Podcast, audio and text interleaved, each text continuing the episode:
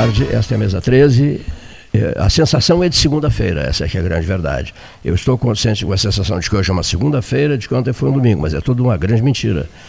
Hoje é uma quarta-feira, é o terceiro dia do mês de novembro. Eu estou com muita saudade de outubro, sabe? Outubro se foi e eu fiquei entristecido com, com a partida de outubro, sabe?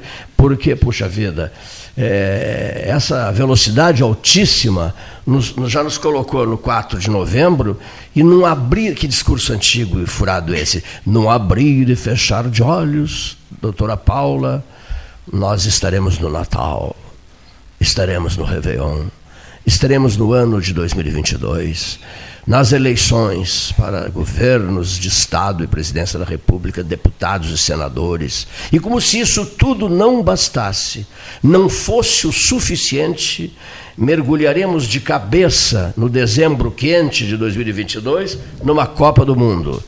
Né? Quando a seleção do senhor. Como é mesmo o nome dele que eu esqueci?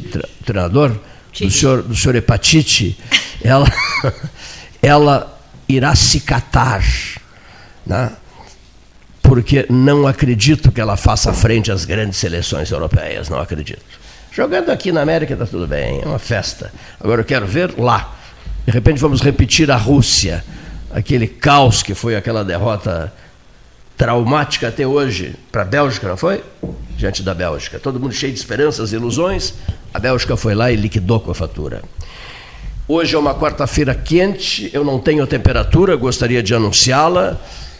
São agora, pela hora oficial Ótica Cristal, 13 horas e 9 minutos. O Brasil de Pelotas caiu. É isso? Oficialmente. Perdeu em casa. Matematicamente. Matematicamente. Olha, Paulo não gostou da minha frase. Está fora, matematicamente falando.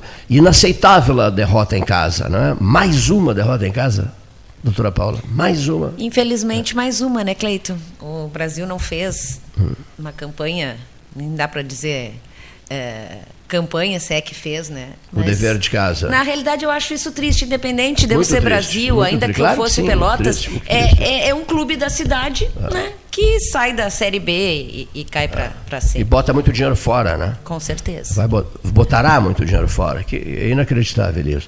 O estádio agora em condições, o que, que adianta? O estádio agora em condições e cai fora da Série B. Bom, há um silêncio sepulcral nas hostes áureos cerulhas, concordas? Silêncio, silêncio, eles não dizem nada. Eu só estou olhando, pro, eu só tô olhando para o meu lado aqui, para o Auro Cerulho, que está sentado ao meu lado aqui, para ver se ele me fala alguma coisa, nada. se ele diz alguma coisa. Nada. Não, nada eu, eu digo, mas mudou muito né? o, nesse ano o futebol e as questões que tu falaste em relação à financeira grandes alterações estão acontecendo nesse momento. Né, por parte da Confederação Brasileira de Futebol, as negociações não são mais com TV aberta. Hoje está havendo uma, toda uma, uma série de, de, de, de, alterações em contratos com o futebol. A cidade perde, não tem dúvida nenhuma. Né? Via o nome de Pelota sempre na, mídia nacional. É, por mais que você seja torcedor de, um ou de outro, é, a autoestima do, pelotense gosta de, ver a cidade sendo citada, independente do futebol ou não. Então, é, de ver pelo próprio governador. Da, fala muito em Pelotas, né? Está sempre Com falando certeza. em Pelotas. Né? Aonde ele está, isso já estava na Band, né? Domingo, domingo da noite estava na Bandeirantes. Aí, aí fala de Pelotas. Então, é, Para quem há 20 anos atrás via uma cidade que estava depreciada na sua autoestima, é, isso mudou muito. A gente mudou muito. Em, é, até os ares da cidade, prédios, o verde. Tem muita coisa para se fazer. Né? Até o momento é difícil no, no, país todo. Contexto na, Agora de pouco estava falando do preço da gasolina, né? Aí o Cleiton botou. No Portugal tá 2 euros. Né? 2 euros um da pouquinho. gasolina. Então, o contexto mundial também. Gasolina em Portugal está 12 reais alguma coisa. Né? É. Não, mais de 12? É, Porque o euro está além seis. de 6. Quase 7. Quase 7? É mesmo, quase 7. Então em Portugal está quase 14 reais o litro de gasolina, é isso? Ah. Vocês, na própria. O, o Vitor é candidato à, à, presidência da OAB, a Suspensão Pelotas. Quanta mudança a, a pandemia vai gerar na, na, nesse, nesse meio do, do, gerou, do, né, do judiciário e que talvez nem volte a ser como era antes? Quanta coisa vai, vai ter que ser estabelecido a partir disso, né? Então... Há uma, eh, na realidade, a pandemia gerou uh, mudanças substanciais no modo de, de trabalhar, né? Uh, e várias brigas é, várias discussões da OAB com o Poder Judiciário em retomada uh, de atividades presenciais, uh, várias questões, né? E é. eu acho que tem certas coisas que ainda que precisam ser retomadas, né? E a briga na realidade continua. Uma dos das questões que me parece bastante prejudicial à cidadania é a, a falta do retorno ao horário integral do Poder Judiciário Estadual, é. né? Dentre várias outras outras pautas, né? Inclusive algumas dessas pautas são é, é, compromissos, né? São estão dentro da, da pauta da chapa integra, que é a chapa do Vitor, né? Que vem aqui para a sucessão, que é a chapa da situação, que vem para a sucessão aqui em Pelotas. O, o, juiz necessariamente ele é advogado. Bom, isso é básico, né? Ele tem que ser advogado para ser juiz, né? Não. Não? Não. Ele, ele, tem que ter três anos de experiência jurídica na atividade privativa de bacharel em direito. Não obrigatoriamente ele tem advogado. Mas isso é uma recomendação relativamente nova, né? Que começou em 2004, 2005, quando houve aquela reforma grande no uhum. Poder Judiciário. E apenas os concursados após, né, os que ingressaram na magistratura após essa, essa nova emenda constitucional, que tem que cumprir essa quarentena, né? E o ideal seria que muitos cumprissem advogando, porque quando a gente conhece as agruras da advocacia, do Estado do outro lado do balcão, a gente tem uma perspectiva maior da realidade do judiciário. Né? Era justamente aí que eu queria chegar, porque uh, uma visão diferente. Né? A ordem dos advogados tem uma visão em relação ao funcionamento e a magistratura que delibera sobre esse, essas questões tem outra. Né? E, e alcança também, Paulo, uh, uma experiência não apenas jurídica, mas uma experiência de vida também, né? Porque né, nós nos formamos cada vez mais cedo hoje em dia, né? Com 21, ah. 22 anos e dependendo da aptidão de cada um, da capacidade de cada um, pode poderia imediatamente estar sendo aprovado num concurso, né? Para um cargo que é um cargo importantíssimo, que é o cargo de magistrado, né? Está aí numa cidade do interior sem uma experiência de vida claro. e sem uma experiência jurídica também, né? E Perfeito. decidindo a vida de todos nós. Então, essa realidade, esse contato mais direto com a população, porque isso é um trabalho que a advocacia exerce, porque nós recebemos as pessoas dos nossos escritórios, nós atendemos, nós damos os encaminhamentos, né? Sempre tem aquele ditado de que o advogado é o primeiro juiz de cada causa, né? Porque nós dizemos para a pessoa se aquilo que ele está pretendendo ou está né, querendo tem alguma viabilidade ou não, Sim. né? Ninguém propõe aventuras no judiciário. Né? A gente sabe que o judiciário está cada vez mais assoberbado de processos, né? falando particularmente do, processo, do judiciário estadual, né? o processo eletrônico ele é muito incipiente, ele começou em 2019 e não é a salvação da lavoura, como se diz. Né? Ele não vai resolver todos os problemas, porque ele demanda um número maior de servidores para cumprir todas as medidas que são uh, sim, que cada processo sim, exige, né? E, enfim, não estão dando conta, né? Isso não é dito por mim nem pela Paula, isso é um fato que é admitido por todos, né? Eles não dão conta do volume de serviço que tem, né?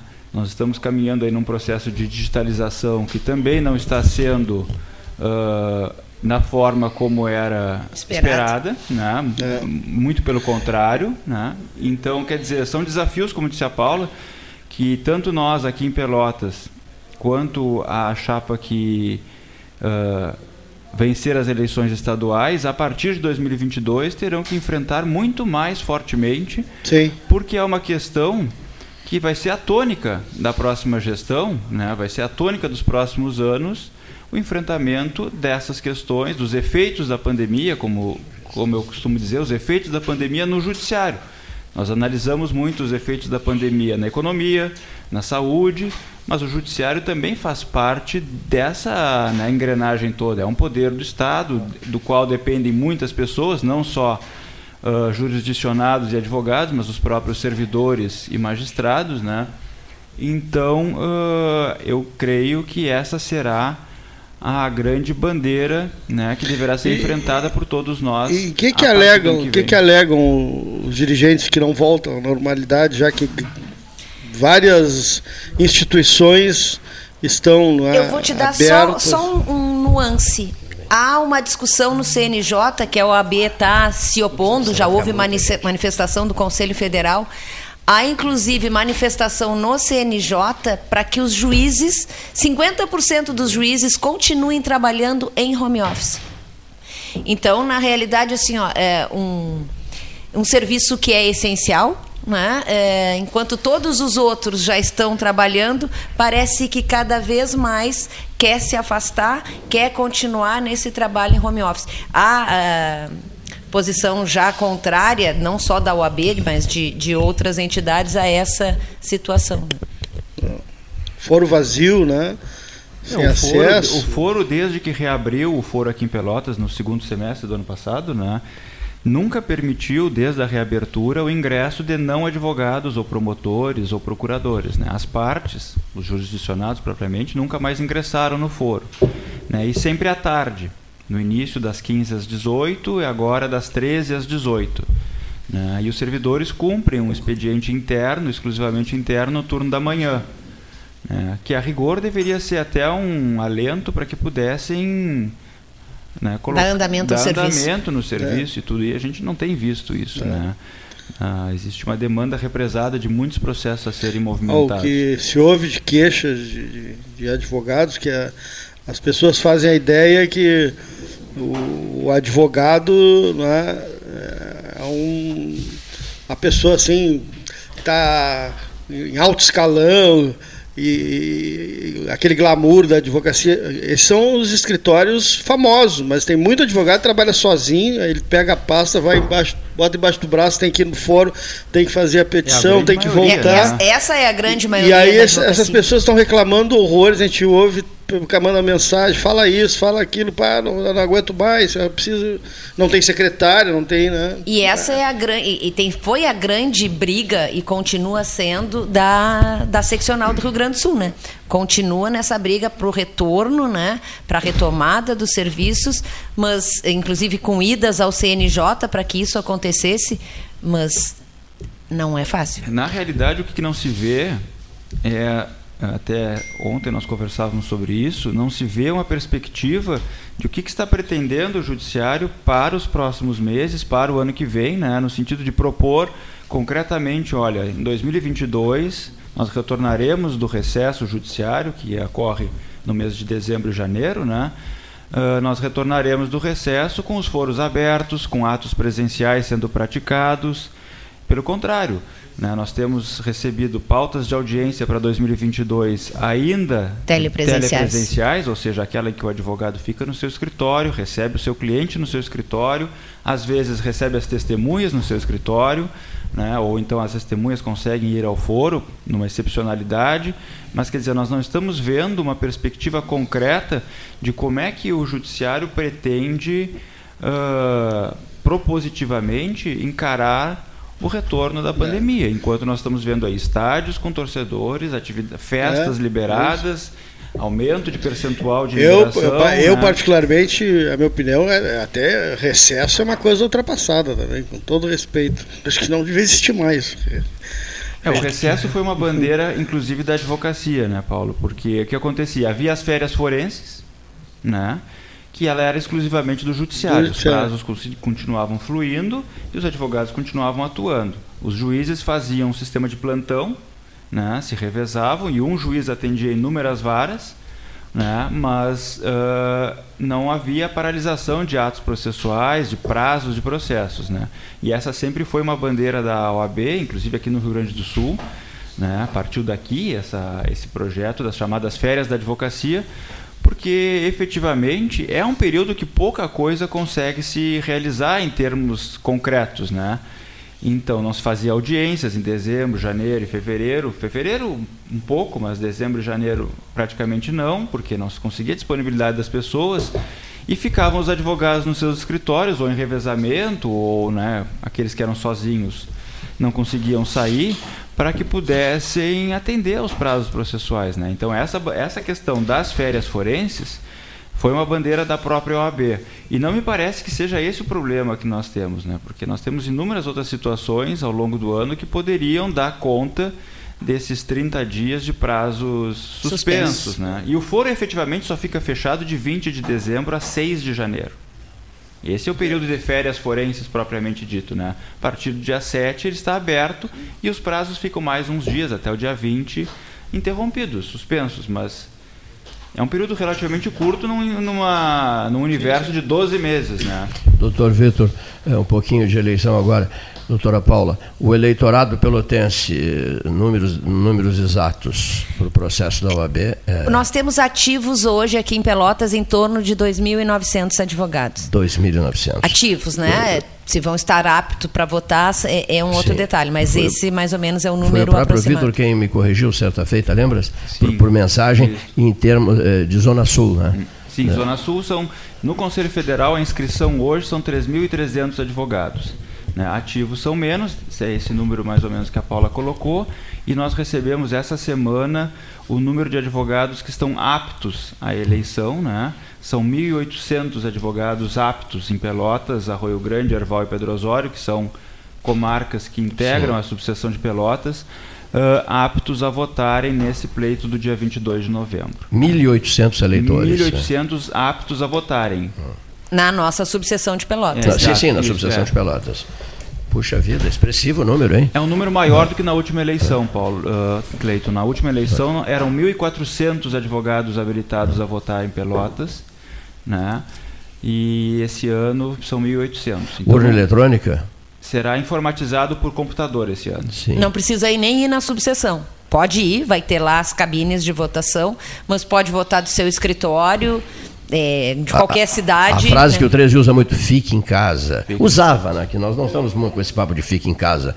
Não, né, porque é, nunca fico. Mas nós nunca ficamos em casa, né? Eu fiquei no hospital um mês e pouco, mas olha aqui, pelas razões conhecidas. Agora, nunca ficamos em casa. Desde o dia 16 de março de 2020, estamos aqui todos os dias. Né? Inclusive, eh, enfrentando dificuldades de convívio com determinados segmentos radicais que não aceitavam uh, que a gente uh, pregasse que era preciso continuar vivendo, trabalhando, informando, que é o nosso papel, né?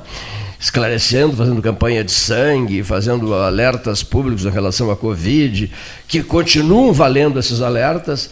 Cuidado com Réveillon, festividades de fim de ano, praia, carnaval, etc., porque já é só no que se fala, né?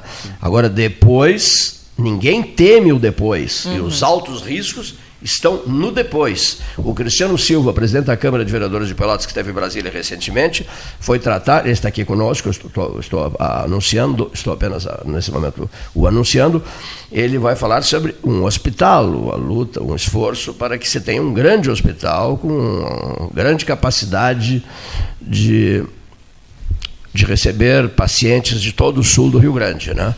Que é um desejo histórico do, do, do sul do estado. E mas, mas, mas sabe que tem uma coisa em relação ao que tu falaste que tem que ser dito. O, a partir de hoje abriu, Uruguai e Argentina abriram para todos os estrangeiros, inclusive brasileiros. Os números às vezes na, crescem em relação a contágio, uh, oscilam às vezes para cima em relação a casos, certo. a pessoas isoladas, mas caíram drasticamente em internações em UTI e óbitos. É verdade, é verdade. É. Então, isso é muito positivo. Hoje o, de manhã, desculpa, ah, Paulo, te interromper, eu ouvi hoje de manhã na rádio que na Europa e na diversos países da Europa apresentaram um crescimento alto de pessoas infectadas, mas isso não tem se refletido nas internações e nos óbitos, né? Graças em, a Deus, em né? função né? da, da vacina, em função da vacinação, né, que já atingiu mais de 50%. E que deve é, continuar. não, não né? foi satisfatório. Eles chegaram a 50% da população total vacinada, o que não é alto, né? Eles expectavam 70%, estão com 50% da população vacinada. Mas ainda assim, apesar disso, eh, eles têm conseguido manter as internações e os óbitos em números relativamente Perfeito. baixos, né? São boas notícias, sim. Aqui, temos que ter, ter cuidados, né? Claro. Para que não se deixe, para que não permitamos que, que a questão. Continuar a, se cuidando, né, que, continue, que, que o, seja retomada. O, os médicos usam uma expressão, o falso normal, assim. Que, é, boa, é, um falso normal, que é. dá, dá a sensação de tranquilidade, mas que o vírus eh, circula ainda. E Réveillon e Carnaval são é. eventos que promovem Sinônimos enormes aglomerações, né? Isso e, aí nós temos que nos preocupar. E né? a propósito, o doutor Otávio Leite Gastal vai comentar em seguida sobre vacinação. O comentário dele é sobre vacinação. Olha aqui só. Desejo sucesso ao doutor Vitor Gastor, um excelente profissional. Eu acho que eu conheço esse senhor, Vitor. Eu acho que eu já vi esse senhor na, num churrasco, né, Gastão? Doutor Tomás Antônio Pizarro. Sim. Será que eu conheço? Estou brincando. Grande médico, grande médico figura da minha humana, mãe, uma grande figura humana, grande Sim. figura humana, grande amigo meu, pessoal, querido amigo, doutor Tomás Antônio Pizarro. Eu sempre peço, Pizarro, comenta mais, comenta, comenta no 13 horas. No, no, a nossa amizade começou lá atrás no tempo, quando a, o Pizarro Pneus patrocinava o 13 horas. E como é que era a frase aquela? Falou pneu? Falou Pizarro. Falou pneu, falou Pizarro. Olha aqui, ó. Grande abraço, doutor Tomás, saudando o candidato à presidência da OAB Pelotas, doutor Vitor Gastor. Bom, um outro registro que eu queria fazer, se queria, porque não faz. Né? Se queria fazer o registro, por que, que não faz o registro? Olha aqui, eu não sei se tu conheces, nós temos recebido, eu vou te repassar algumas depois pelo WhatsApp, um brilhante fotógrafo do Laranjal, que acorda muito cedo, sai a pedalar e por volta de 5, 6 da manhã já está fazendo fotos e o, o, nascer do sol, ele faz fotos cinematográficas. Não sei se conheces. Conheço, conheço. Conhece? Dizem, dizem que ele conhece. Caminhamos é. juntos, né? eu, ele e a minha mãe, praticamente todos os dias no Laranjal, entre 6 e 6 e 10 da manhã. Ah, vai a família toda? A família toda, a família toda. Mas não, não de bicicleta? Não, a pé, caminhamos a no, pé? no calçadão, sim. E, e, é a hora das fotos? É a hora das fotos, é a hora das fotos. Ele está impossível em matéria de fotografia, né? Está é. tá fazendo maravilhas, hein? Mas, Cleito, deixa eu fazer uma parte, já que tu estava falando em vacina. É, eu concorro na chapa 1, né, na seccional, a vice-presidente da Caixa de Assistência dos Advogados do Rio Grande do Sul. E a Caixa é o braço assistencial da ordem, é o que se preocupa com a saúde, Sim. com vários. E dentre uma das, das, atividades que a Caixa tem é, propor, proporcionado aos colegas é a vacinação para a gripe, para a Covid não foi possível, com as razões que todos sabem, né? não se tem ainda como comprar, é, mas vários testes Covid foram aplicados, o ônibus teve aqui em Pelotas também aplicando teste, foi feito também é, convênio com o laboratório para essa, essa questão toda da parte assistencial da, da, da, da UAB, né? um dos braços. Muito bem. Registro da doutora Paula, integrante da mesa de debates 13 horas. Senhor Quinho Caetano, é novo aqui em Pelotas, senhor? Olha aqui. Presidente Cristiano, tudo bem? Boa tarde, Cleiton. Boa tarde, Paulo, Leonir. Bom ver minha presidente aqui, embora aqui depois de muito. Boa tarde, Vitor. Boa que tarde, Cristiano. Nosso futuro presidente. Depois de, quer dizer, depois de muito tempo, Paula. Infelizmente, Vitor, esse ano não poderei votar em ti.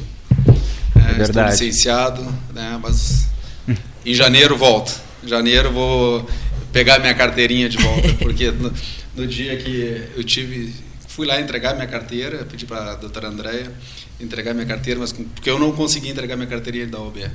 A Andréia tem que fazer isso por mim, porque é muita dor mas como presidente da Câmara eu não posso advogar. Tem que se licenciar. Tive que me licenciar, mas então te desejo sorte, Vitor. Obrigado. Ficará em boas mãos, já que já ficamos por muito tempo na mão da na, pres, na mão na presidência da Paula. Paula as Paulas estão mandando nessa cidade aqui, Cleito. A prefeita e a presidente.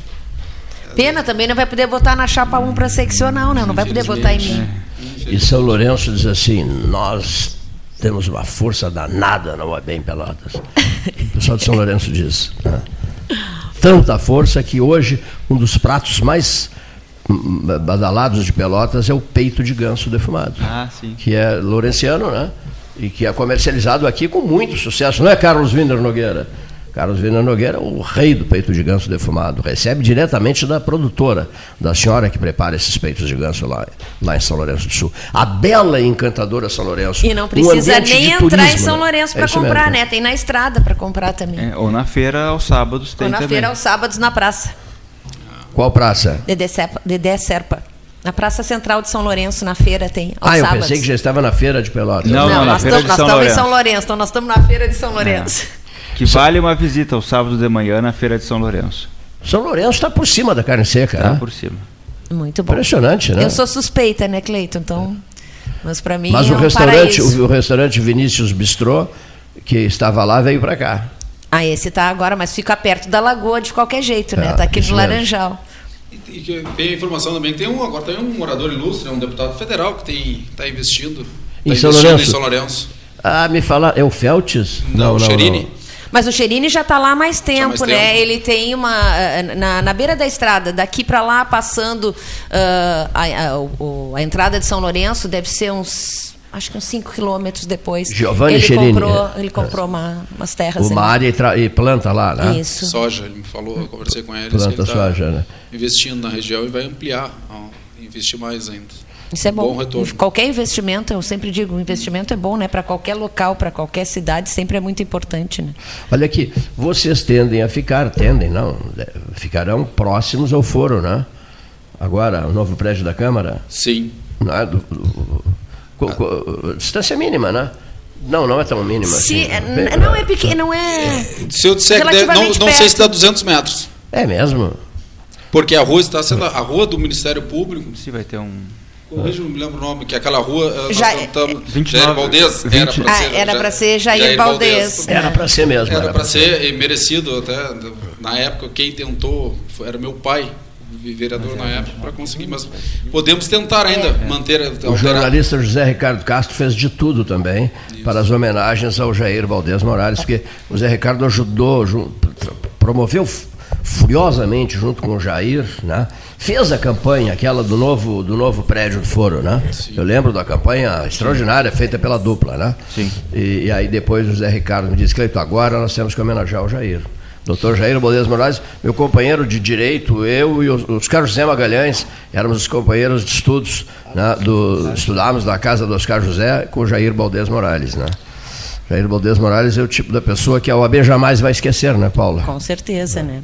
O Jair foi responsável, na realidade, pela compra da nossa sede própria, né? Da Sim. primeira, na Félix da Cunha. Né? Isso mesmo. Ele comprou ali. E hoje nós estamos localizados lá no, no, no chamado complexo judiciário, né? Que também. Aquele lotes de terrenos que foram do, é, doados pela prefeitura.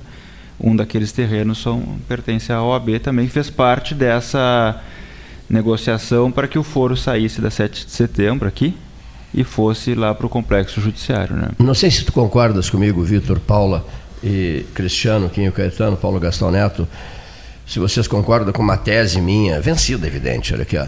o grande endereço para a Câmara era na 7 de setembro, esquina Félix da Cunha. Né? Tá tudo pronto, né? Até, a, tudo, até plenário, salas dos vereadores, etc, etc, etc. O edifício, né? Que, que, que acabou sendo usado pelo, pelo, pelo, pelo, colégio, pelo, colégio, pelo colégio João 23, né? Vocês concordam ou não? Que seria o eu grande Eu não sei, ah. Cleiton, assim, ó, eu acho que para a Câmara se instalar ali ah. seria necessário uma reforma muito grande. E muitas vezes se gasta muito mais numa reforma do que na construção de um prédio novo, talvez muito mais adequado. Então eu Mas mais perto fi... do povo, né? Você não acha? O Olha, que vou, que é começar a provocar. Do, o que, que é longe? É... O que, que é o longe, Cleiton? O que, que, é, o que, que, é que tu entende como longe? Olha, eu entendo assim nas, nas cidades, nas grandes cidades, a começar por Porto Alegre, né? Os, os centros velhos das cidades, concentremos-nos em Porto Alegre, eles ficam bem perto do povo, facilitando o acesso, te, sendo facilitado o acesso do povo às casas dele. As casas são dele. Prefeitura, né? Poder, poder legislativo, etc, etc. É, o povo ter acesso com facilidade. Em Porto Alegre, eu sempre dou um exemplo. Né? Ótimo exemplo. Eu, eu tá, pego Porto Alegre Está no exemplo. coração, está no, tudo no coração de Porto Alegre. Mas até tá... o poder estadual, né? até o poder estadual, Piratini, Palácio Farroupilha, etc, etc. Mas a Câmara de Vereadores está onde? De Porto Alegre. Ah, eu sei, eu já fiz um discurso lá numa cerimônia pro Sena. Lá, não é, é no centro. Não, não é no centro. Não, é, no centro. não é no centro. Eu vou até. É pena que o Henrique Pires não, não, está aqui nesse momento. Se eu não me engano, foi o Amaral de Souza. Quando o, o, Henrique, o, o, quando o Amaral de Souza, que era o governador da época, levou do, o CAF. Do, doou? Não. não, não quando, constru, quando, quando, começou o projeto do CAF. Sim. Centro Administrativo, Fernando do Ferrari. Estado. Ah, do Estado. Sei, sei, sei. Lembram? Lembro. Eu não era nascido, mas eu fui ver o debate que foi que o governador ia acabar tirando do centro da cidade. Aonde está o CAF hoje? Gente, não é o centro, mas é no centro. Pelotas não tem para onde crescer. Muito bom que a, que a presidente Paula falou aqui agora nesse momento, que é um prédio novo. Quanto nós gastaríamos para reformar aquele prédio e não ficaria o ideal. Acessibilidade. Quando foi construído aquele prédio do João 23, hoje eu chamo, e eu não quis entrar também num debate com uma escola, jamais tiraria uma escola. Foram oferecidos vários prédios. Tentamos o Santa Margarida, falei isso. Isso, eu já sabia disso. O Cleiton me ajudou, o Paulo Gastal não tentou, deu, intermediou não deu, também. Não deu. Está, não deu. Tentamos, para mim, a melhor, o melhor prédio, mas em virtude dos valores. O antigo Centro Administrativo Capa da Prefeitura, ali na Professor Araújo, esquina Padre Felício. Também, uh, em virtude dos valores, teria que, além de comprar, uh, construir, desmanchar e construir quanto? Aquele prédio, o edifício aqui, uh, foi oferecido. Ah, também, do Praça do, do Praça do, 20 aqui. Praça 15. Praça 15. Ah. Né, foi oferecido também no CDL, à frente da antiga o, o espaço também não comporta. Vocês procuraram muito, né? Procuramos muito, muito por isso muito, que a Câmara muito. nunca sai do aluguel. Agora, Ela não dá esse passo. Quando os, o, esse seu Cleiton aí é, lança as perguntas, ele as recebe, né? E eu recebo a pergunta que mais, digamos assim, se fez presente nos últimos tempos foi a casa do povo, uma pergunta, a casa do povo longe do povo? Essa é a pergunta que as pessoas fazem. Por quê?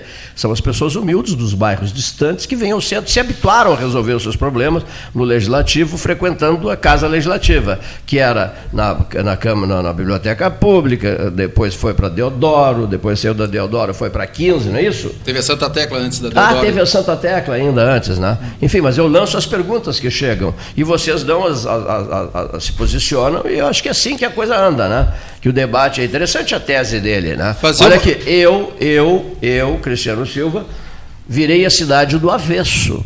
E só ouvi não, e não, e não, e não, e não, ele cansou. E valores absurdos. E valores absurdos. Fazer uma outra pergunta, eu, eu não. Eu e o Vitor, acho que a Paula deveria morar em São Lourenço ainda.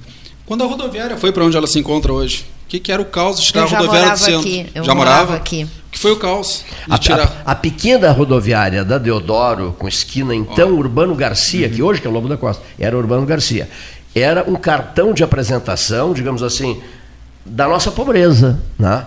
Era uma mini rodoviária, né, para uma cidade que é centro de uma região, uma coisa horrorosa. Né? Muito o peguei ônibus uma ali. Coisa, sim, eu também, mas, Muito, mas era uma rodoviáriazinha, etc. Tal.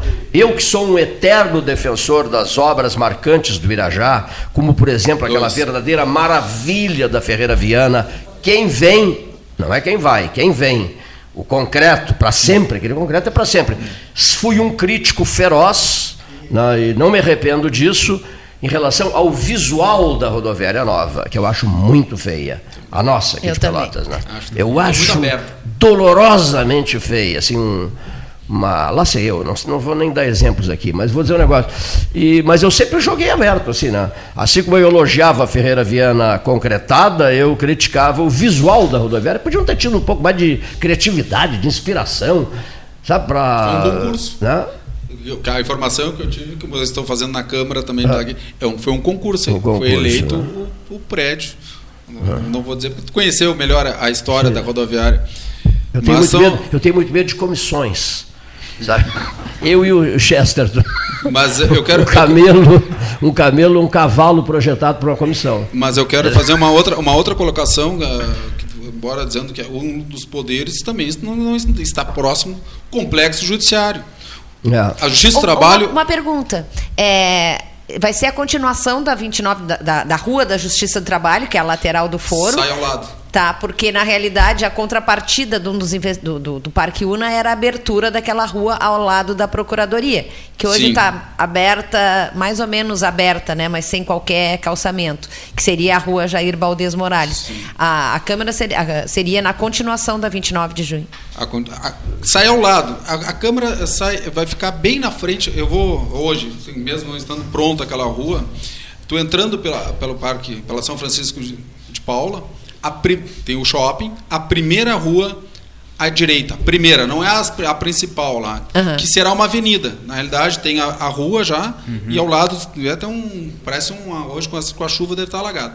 E já tem uma pedra lá com uma marca marcando então, o ponto da câmera. bem perto realmente bem perto. Da Justiça do Trabalho, do Complexo Judiciário. Complexo Eu falo perto judiciário. do Complexo Judiciário. E dizendo para o Cleiton, né, que é, ele falou que é, o povo. E outra coisa, né, que nós temos, um, nós, operadores do direito, eu tinha o professor Alberto Rufino falar operadores do direito, a Defensoria Pública lá perto. Então, e hoje, eu, eu fui domingo lá para saber qual é a distância. Até eu pedi para o Kim pegar o, o Waze aí e dizer daqui quantos, quantos quilômetros.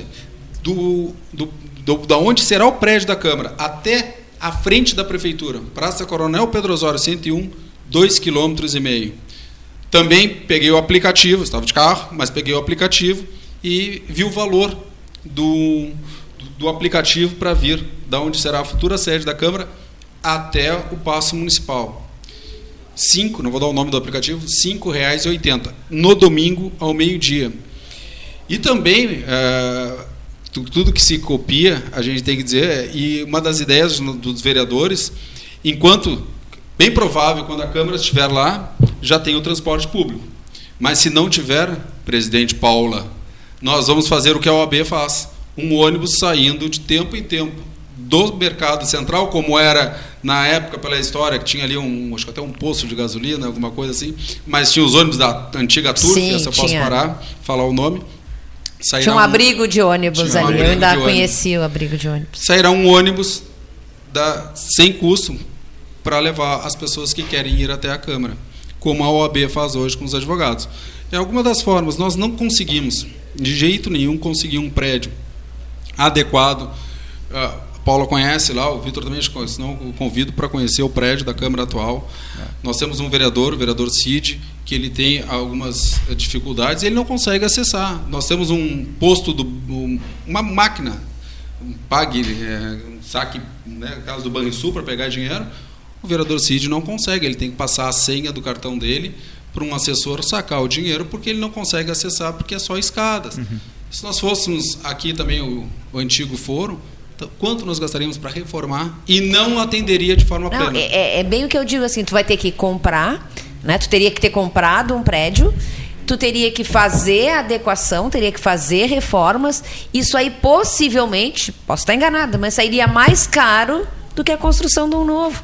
Então tu também está é, é, tá lidando com o dinheiro do, do povo, né? Então tem eu, tudo isso para cuidar. E tem essa também. questão que é a mesma que que a gente pensa, por exemplo, a sede da OAB aqui na Félix da Cunha foi construída na década de 90. Ela tinha uma perspectiva de trabalho e duração. Né? Hoje, quando se construiu a sede nova, em 2018, ela já foi totalmente repensada para os próximos anos, né? Outros espaços de trabalho, outra, outra organização né, do mobiliário e das próprias peças e como é que se organiza isso. E quando tu vais adaptar um prédio, como é o prédio do antigo foro ali na 7 de setembro, né, pode ser que ele não, não guarde as, pró, as, né, as necessidades que a Câmara precisa, né? Tanto é que o próprio foro saiu de lá. O próprio plenário do Tribunal do Júri é bem pequeno. É, é pequeno. Não, não caberia todo. Hoje o plenário da Câmara atual, o prédio atual, tranquilamente é quase o triplo do tamanho. Aí eu estive lá olhando, eu conversei com a diretora, mas eu não quis. Uh, nós pensamos em. Aí o que, que seria a ideia? Construir um prédio para a escola ou comprar um prédio. Posso agora dizer aqui o que, que a, a, a diretora da escola pode ficar tranquila. A Câmara eu como presidente pensei em comprar o prédio do, do CDL, é? cheguei a conversar com algumas pessoas, pegar para ver os valores, e entregar para o João 23 e a Câmara ir para o antigo foro. Mas aí custo de tudo isso. Teria que adaptar toda a escola João 23 lá, que também não caberia toda, creio pelo que eu vi que eles usam quase todo o espaço, mas um, no mínimo 70%. O CDL todo, é menor, é bem o CDL menor. é bem menor. Estacionamento, as pessoas reclamam do estacionamento. É, então, tudo isso, o, o, eu, o fórum lá, eu, tenho, eu dou como exemplo o dia que eu recebi a proposta do Parque Uno, eu disse, olha, o problema é o estacionamento, porque eu sei o que nós, advogados, quando o fórum foi para lá, aquele espaço era para a comunidade e advogados. Sim. E hoje não é mais, porque não colocaram no papel. Hoje me corrija se eu estiver errado, são 10 vagas para advogados? Ou nem isso não temos mais? É, hoje não tem. Hoje né? não temos vaga. Hoje o que a gente tem, é, e isso foi um dos motivos também da construção da nossa sede, pensando nos advogados no estacionamento. Então temos ali na nossa sede o estacionamento para os advogados. É, e o que acontecia é que, dependendo da gestão do foro, né, se conseguiam vagas, aí mudava a gestão ficávamos do foro, ficávamos na dependência. Né? E agora nós temos lá pelo menos, né, hoje demarcadas 50 vagas né, fixas, que não fecha meio-dia, funciona amanhã até às 6 da tarde. Quer dizer, então nós não precisamos mais eh, depender de autorização do judiciário para que usemos o espaço que outrora foi ajustado, que seria para nós também. Mas como tu disseste, Cristiano, isso não ficou no papel e eu Isso havia que, um compromisso é. moral na época firmado com o Jair, Jair, né? Mas que infelizmente. E eu acho que nós chegamos passam, né? infelizmente. E, não, e nós chegamos num, num ponto que eu acho que não tem por que a advocacia ficar precisando barganhar esse tipo de coisa. Né? Nós temos condições de resolver os problemas né, institucionalmente em prol da classe. Então, se nós temos um terreno, nós temos condições, vamos então abrigar ali os advogados. Né, nós aproveitamos né, para construir a, a, própria sede, mas a ideia inicial era que fosse exclusivamente um estacionamento. Mas depois, numa conversa com a seccional, partiu inclusive da OAB estadual a proposta de construir Construímos aquela, ali a nossa sede. Construímos ali a nossa sede. Por quê? Porque aqui o centro também, função de estacionamento, né, acesso às pessoas, é um prédio que é um prédio comercial, nós estávamos fragmentados em andares, né, então isso para quem está na administração da ordem é muito ruim, porque tu não tens uma visão integral de toda ela funcionando, né? Tu tens que ver um setor, tu tens que subir um andar, tu tens que ver outro setor, tu uhum. fica num outro, né? Então tem essa dificuldade que para quem está gerindo, porque a OAB tem uma administração né, interna também, não só. Eu sempre mexo, é. perdão, Vitor, eu sempre mexo assim que a ordem ela não, não, é uma empresa, não visa lucro, mas ela tem toda uma administração de funcionários, né? Nós temos os funcionários da sede, temos funcionários Sim. na sala é. e ali a nossa sede ela ficou muito boa para essa questão de visualização, além dela ser todas divisórias das salas dos funcionários de vidro, facilitem muito para quem está administrando. Né? Deixa eu fazer uma pergunta para Paula. Foi criticada quando saiu aqui do centro? Não. Não, de mim não. Mas não, não houve crítica dos advogados. Porque eu me lembro eu, que eu fui eu, na inauguração. Eu não me lembro, tá? Eu não me lembro de ter recebido. Posso e, e eu... ter me esquecido, mas não me lembro. Me lembro de todo mundo estar tá gostando muito, principalmente de ter um local é, perto do foro, dentro do complexo judiciário, né? É, e que atendeu muito mais às necessidades de toda a classe. A sede da Félix da Cunha ela foi maravilhosa na época do Jair, só que com o aumento do número de advogados, né? E como o Vitor disse, essa, esse fracionado estava é, muito difícil já não tinha espaço físico, nós estávamos precisando de espaço. É, e outras coisas, por exemplo, se nós quiséssemos realizar um evento maior, nós tínhamos que locar um auditório, porque o nosso auditório aqui na Félix tinha capacidade para 50 pessoas. O nosso auditório hoje tem capacidade para pelo menos 100 pessoas. Né? Então é o dobro. Sim. Fora isso, as salas compartilhadas para os advogados, que não havia na sede antiga, Hoje nós temos salas que os advogados podem atender. Né? No momento estão fechadas em função do tamanho, das limitações.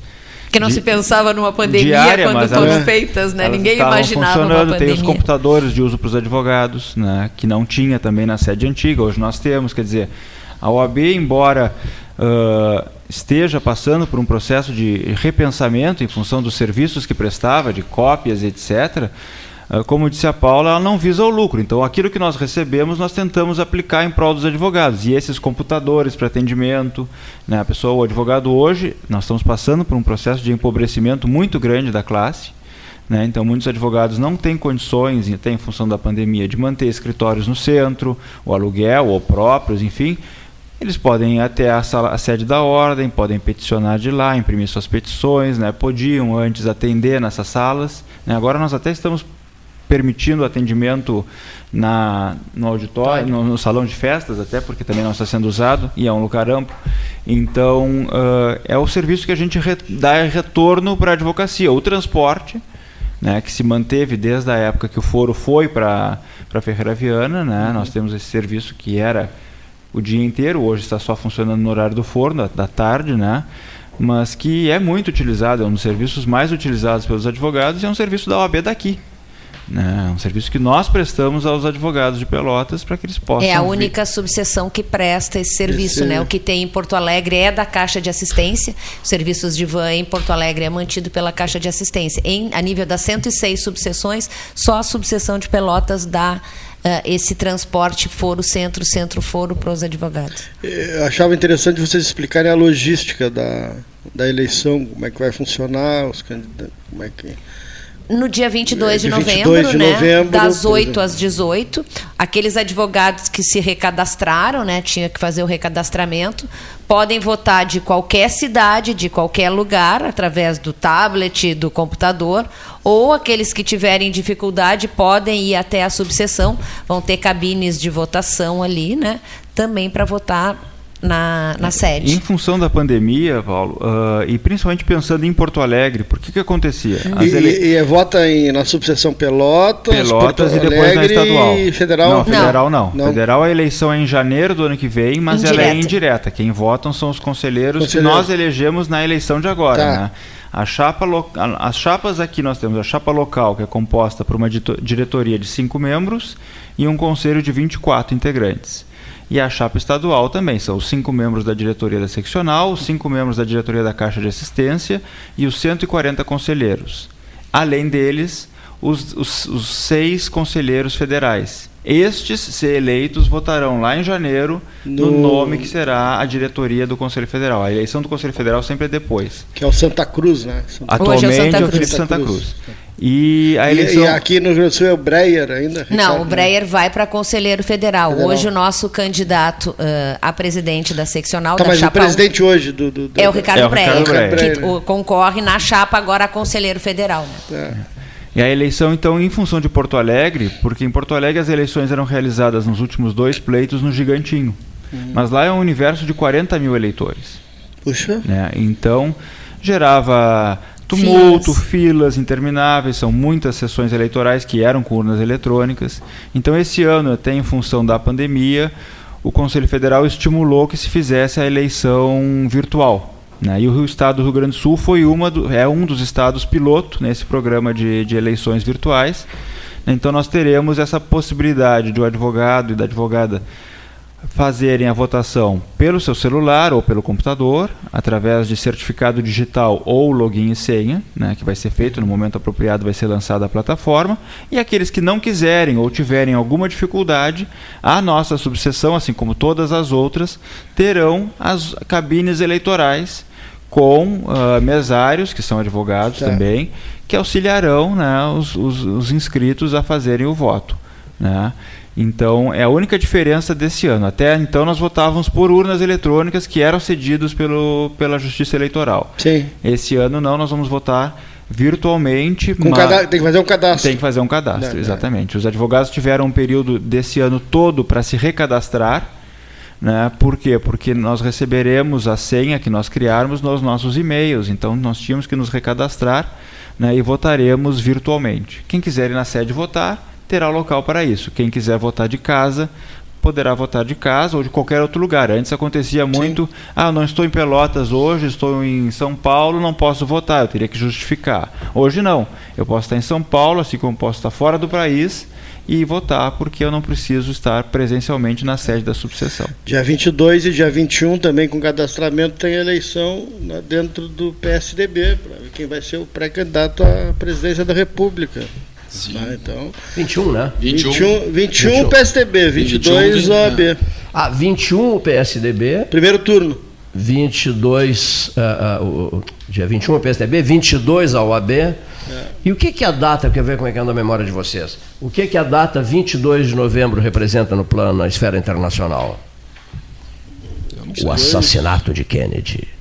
É, 22, 1963. 22 de novembro de 1963. É.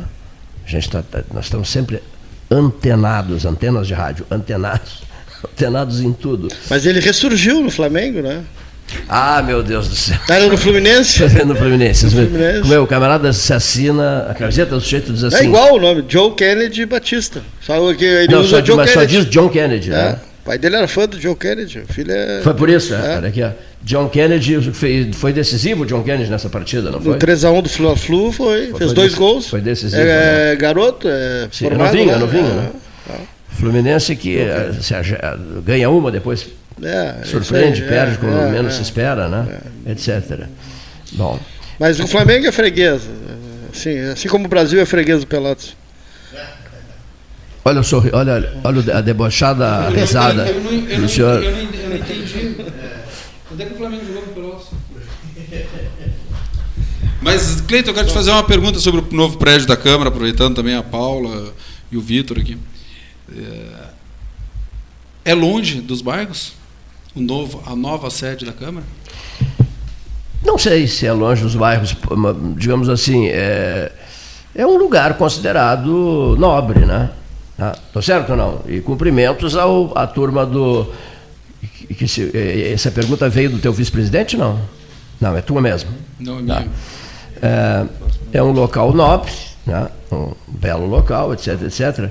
Eu, é, que as perguntas que são feitas, é, elas repassam isso, né?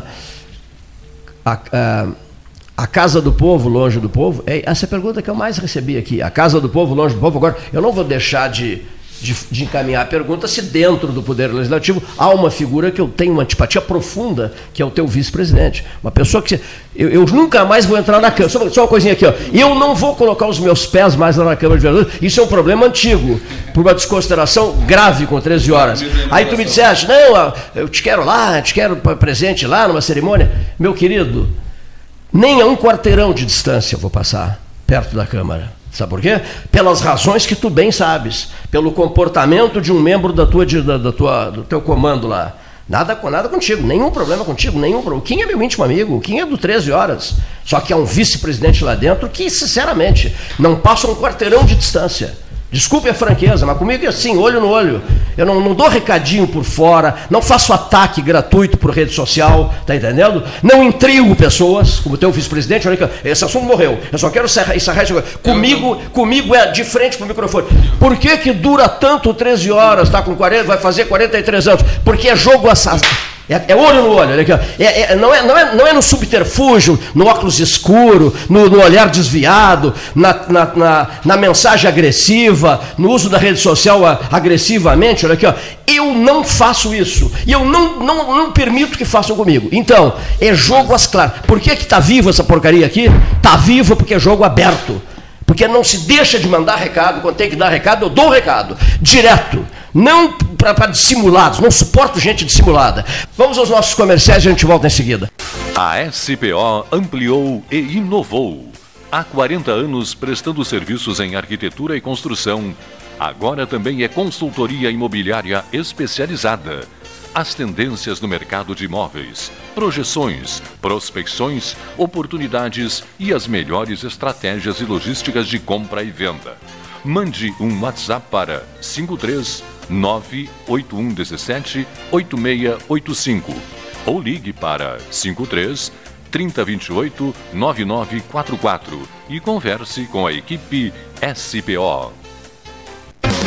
Aquarela Tintas, uma empresa com equipes especializadas em Pelotas, Rio Grande e Porto Alegre.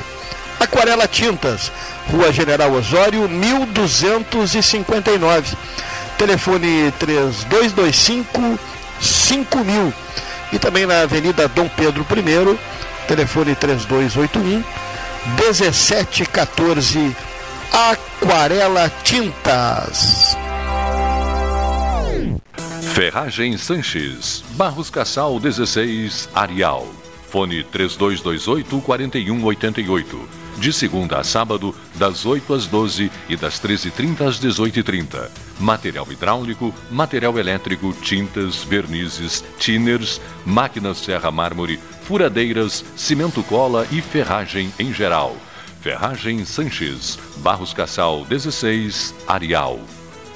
Promoção Eu Acredito. Você passa no crédito. Banrisul e Mastercard fazem acontecer. 100 mil reais em prêmios, mais mentoria financeira para tirar seus planos do papel. E mais, centenas de prêmios para você agarrar no site da promoção. Atenção pro passo a passo. Cadastre-se no site da promoção. Jogue na máquina de prêmios sempre que usar seu cartão de crédito Banrisul Mastercard, independentemente do valor. Cadastre-se em euacredito.banrisul.com.br. Tu conhece aquele ditado, né? Em terra de vacinados, quem usa máscara é rei. Bah, muito boa. E essa então? Mais vale uma máscara no rosto do que duas no pulso. Perfeito. Espero que as pessoas entendam, né? Usar máscara devia ser mais popular do que qualquer ditado. Tchê, a máscara é fundamental no combate ao coronavírus, mesmo se tu já se vacinou. Afinal, quem vê máscara, vê coração. Proteja quem você ama. Uma iniciativa, a Prefeitura de Pelotas e Ecosul. Sabe a fatura ou boleto que você tem que pagar, mas grana não tem não. A Simpay é a solução. Passa na Simpay e parcele no cartão a fatura e a multa e até o boletão. Use a Simpay e parcele no cartão a fatura e a multa e até o boletão. Com a Simpay, sua vida sempre ok. Passa na Simpay. Quer comprar, vender ou alugar? A Imobiliária Pelota é a parceira ideal para a realização dos seus desejos. Opções inovadoras de atendimento a qualquer hora e em qualquer lugar. WhatsApp, visita remota, tour virtual, contrato digital e outras ferramentas seguras e práticas para você fechar negócio sem precisar sair de casa. Na Imobiliária Pelota, os sonhos não param. Acesse www.pelotaimoveis.com.br WhatsApp 991 11 7432 Chega de disputar o sono com o seu colchão. Escolha ter uma noite divina com essas promoções. Conjunto Box Casal Atena, conforto macio com molas pocket ensacadas em 12 vezes de 165. Conjunto Box Casal Era, conforto firme com molas Max Spring, também em 12 vezes de 165. Tudo com pronta entrega. É só na Life Sleep Comfort, em Pelotas, Rio Grande e Porto Alegre. Mais internet pelo mesmo preço, com a velocidade que só a fibra ótica garante. Plano de 200 mega agora é 300 mega. Plano de 400 mega agora 500 mega. Polvo, a internet múltipla, 3199 4000. Genovese Vinhos, Delicateces, produtos de marca, a qualidade de sempre. Ligue 3225 7775, Doutor Amarante 526. Visite a sua Genovese Vinhos.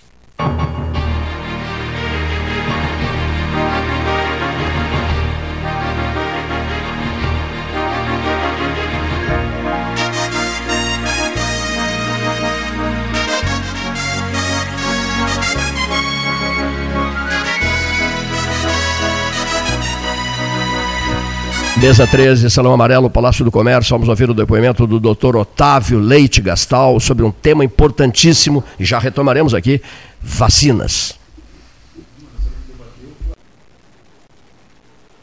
Boa tarde, Cleiton. Boa tarde, Paulo Gastal. Boa tarde, amigos e ouvintes do Pelotas 13 Horas.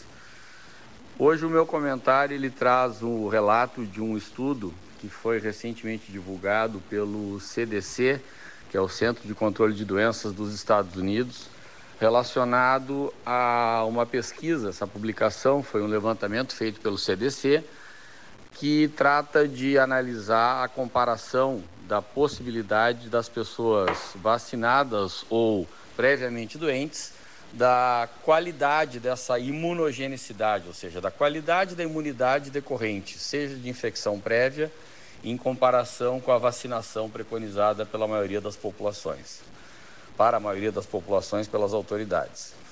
E, isso é importante porque no nosso meio há uma, há uma tendência né, de algumas autoridades, em especial uma autoridade, que alardeia aos quatro ventos que o fato de ter apresentado a doença Covid-19 lhe daria o direito de não ser vacinado ou a opção de não ser vacinado como algo que lhe traria uma imunidade igual àquela ofertada pelas vacinas.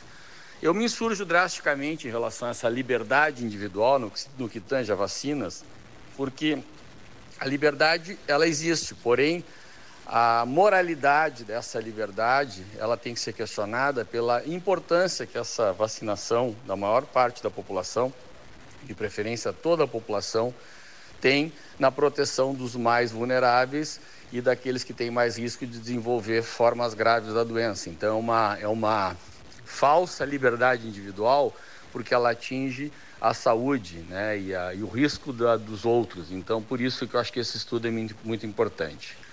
E em 2021, de janeiro a setembro, foram analisados mais de 200 mil pacientes hospitalizados por suspeita de Covid-19. E a análise desse texto mostra que muitos deles já haviam sido avaliados previamente quanto à sua imunidade por quadros ou avaliações pregressas quanto à sua capacidade imune. E isso foi comparado e ficou absolutamente claro nesse estudo do CDC que existe praticamente o dobro da capacidade, da possibilidade do indivíduo adquirir novamente a Covid-19, quando ele é um, um, um, indivíduo que se sente imunizado por ter tido a doença pregressa, comparativamente ao grupo dos pacientes imunizados pela vacinação. Esse estudo eu, eu passei o link aqui junto com a mensagem para o Cleiton Rocha, para quem tiver interesse pode avaliar o, o, o estudo em detalhe mas é um estudo muito interessante pelo número significativo de pacientes analisados e principalmente pela seriedade né, da, da instituição que os revela e que os publica, mostrando que a infecção prévia ela garante metade da proteção das vacinas que estão sendo utilizadas nos Estados Unidos. No caso, a gente tem lá vacinas, algumas diferentes das nossas, mas com certeza que agora, com a grande quantidade de pacientes imunizados, com certeza essa realidade pode ser extrapolada para o nosso meio. Então, ficar claro nesse estudo, uma coisa que, que tem sido objeto da nossa insistência, que a vacinação é, uma, é um direito, mas é uma obrigação também. E quanto mais os mais indivíduos se vacinarem, maior será a probabilidade de não só nós encerrarmos esse, essa pandemia, como também de proteger aqueles a quem nós cuidamos e a quem realmente necessita de proteção. Um abraço, boa tarde a todos. Muito obrigado, prezadíssimo Dr. Otávio Leite Gastal, um dos grandes comentaristas naquelas 12 horas científicas de 22 e 25 de setembro. Meu Deus de 2020, Kim. Às 12 horas científicas, doutora Paula, dias 22 e 25 de setembro de 2020. Nós já estamos nos aproximando de 2022. Isso é assustador, senhor presidente do Poder Legislativo Municipal, Cristiano Silva. Isso é aterrorizante. Não tem como segurar o tempo, não? Não tem fazer um, fazer um movimento, uma passeata, hein? Contra, contra a passagem veloz do tempo, né? Não é possível. Pior foi ter passado o tempo e a gente não ter vivido. Esse é o grande Porque o, esse período é. da pandemia foi é. um horror. Né? Paula, dinheiro se recupera. Agora, tempo não. Tempo não se recupera. Né? Tempo vencido, dançou. O que você deixou de fazer, não fará mais. Bom, Cristiano. O Cristiano eu achei que ele falaria hoje também sobre a questão do hospital, mas não é momento para isso, né? Só numa pergunta rápida. As tratativas prosseguem com Brasília, com o EBSER, com a EBSER, etc, Sim, etc. Seguimos, temos uma Houve reunião. um bom diálogo de vocês com a reitora, com a reitora Isabela da Está, Federal. Estamos aguardando agora uma reunião com a Fernandes reitora. Andrade, é. é. a Isabela, junto com os vereadores. Ela Sim. entrou em contato. Ela saí, teria uns compromissos essa semana e aí nós combinamos, eu, eu, ia combinar com os vereadores, até a Paula, nós temos um grupo hoje com mais de 50 vereadores, conseguir unir os vereadores em pró do hospital. Então nós estamos nesse debate. Eu vou aguardar a reitora e vamos uma comissão de vereadores conversar com a reitora, porque uma das informações também lá em, lá em Brasília é que não adianta nós lutarmos é a Universidade Federal não querer.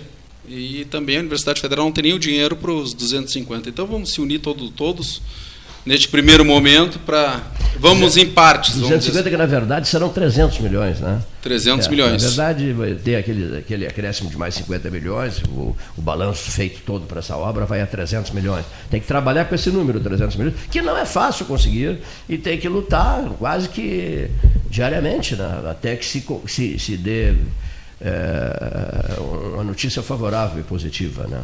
Bom, mas sobre esse tema voltaremos. De volta ao prédio, vai nos conceder uma entrevista, ele estava em Santa Catarina, por isso não o fez, o, o empresário o empresário Fabiano de Marco? Fabiano de Marco, né? Inclusive me mandou uma mensagem pela rede social dizendo que estará ao inteiro dispor, mas que prefere ao vivo e não por telefone.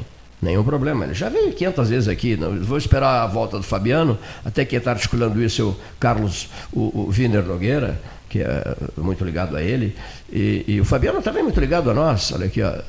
E o Fabiano virá aqui falar sobre o prédio. Nesse dia, já, o senhor se considere convidado. Né? Com certeza, só a, me a, pergu a, pergunta do presidente da Câmara era sobre distâncias. Né? Vocês fizeram levantamentos de distâncias em relação a bairros? O, o, digamos assim, qual, qual é a maior distância? Eu, eh, eu, como eu falei antes, eu estive domingo lá, parei o carro na frente da onde será. Tem uma pedra, te convida a passar lá na frente, dar uma olhar a pedra e ver a distância. Até eu pedi para o Kim, eu, eu fiz aqui num sprint da, das conversas, da, que foi uh, pelo um aplicativo que dá a distância da, do, do, do, Parque Una, lá onde será o, pré, o prédio da Câmara, até a prefeitura são dois km meio. Por um aplicativo também uh, para vir sem o transporte público, R$ 5,86. Eu tenho esses prints, eu posso te encaminhar. Isso um domingo, meio-dia, que creio eu que deve ser mais caro. Mas, Cleiton, eu quero até explicar, eu estava conversando com o Vitor e com a Paula antes aqui fora do ar. As pessoas têm que entender que esse prédio não foi uma doação, não foi uma caridade, não foi uma qualquer outra, outro incentivo que o Parque Una está tentando ou algum interesse. Essa área é uma área institucional todo o empreendimento, um loteamento, quando é feito na cidade de Pelotas ou no Brasil, porque é uma lei federal, não é uma lei municipal nem estadual, é uma lei federal, que obriga o empreendedor a entregar para o município 3% do total da área. Para quê? Que nessa área seja construída praças, postos de saúde, escola. E uma conversa com o próprio Fabiano, ou melhor, um debate, quando ele, me, quando ele colocou numa mídia social que a Câmara estava indo para um local, mais um empresário sendo, vou botar as palavras dele, que eu tenho os prints enganado, e eu disse, não, tudo bem, eu levo a Câmara para o Parque Una, desde que, quando começar as obras do, do Parque Una, as pontes ligando navegantes que estão, Cleiton, a 300 metros, 300 metros do, da nova sede da Câmara ao lado da dos 200 metros da sede da OAB. Um outro local que eu citei, a Defensoria Pública, as pessoas precisam muito da Defensoria Pública, ainda mais nesse momento que as pessoas estão atravessando com um nome sendo negativado indevidamente, não tem condições de arcar com, ou pagar um advogado, temos que procurar, as pessoas procuram muito a Defensoria, que também ela é próximo, ah, quase frente ao shopping. Então, ele se comprometeu de fazer três ligações, Avenida Bento Gonçalves, ou vou chamar o prolongamento, porque a Avenida Bento Gonçalves tem dois prolongamentos, da, da rodoviária, onde será o novo pronto-socorro regional, e o prolongamento da avenida também lá no bairro Navegantes, que terá três ligações com a Avenida Bento, o Parque Una, no qual dará um acesso mais rápido e, e menor, em menor a distância entre a Câmara e o Executivo. Eu falo executivo sim, sim. porque a, a prefeitura está no centro da cidade. Mas, então, dizer assim, nós não pagamos um real. Todos os prédios, quero deixar que todos os prédios que nós olhamos para comprar, demolir ou adaptar uma, algo em torno de 10 milhões de reais. Hoje, hoje, a expectativa, pegando pelo CUB, a, o prédio da Câmara terá mais ou menos 4 mil metros quadrados, com área. Eu quero, eu, eu quero já digitalizar, tem um museu da Câmara também de Pelotas, as fotos do Nelson Nobre, ter um espaço lá para as pessoas conhecerem a história da Câmara também, ter várias, vários espaços determinados, porque hoje os gabinetes dos vereadores, tem vereador lá que o gabinete chega assim, não tem uma janela, e uma coluna no meio ainda. É? Mas então, todos esses espaços nós queremos melhorar também para dar um melhor atendimento à nossa comunidade. Quando a, a, a Paula aqui, a prefeita Paula, a Paula presidente falou Sim. quando se, mudam, se mudaram para o novo prédio, eu, eu sou do tempo do prédio da Félix. Hoje o novo, no início até eu perguntei para ela se tinha se, se houve alguma crítica quando foi para lá. Não, não houve, mas é um público diferente, eu concordo.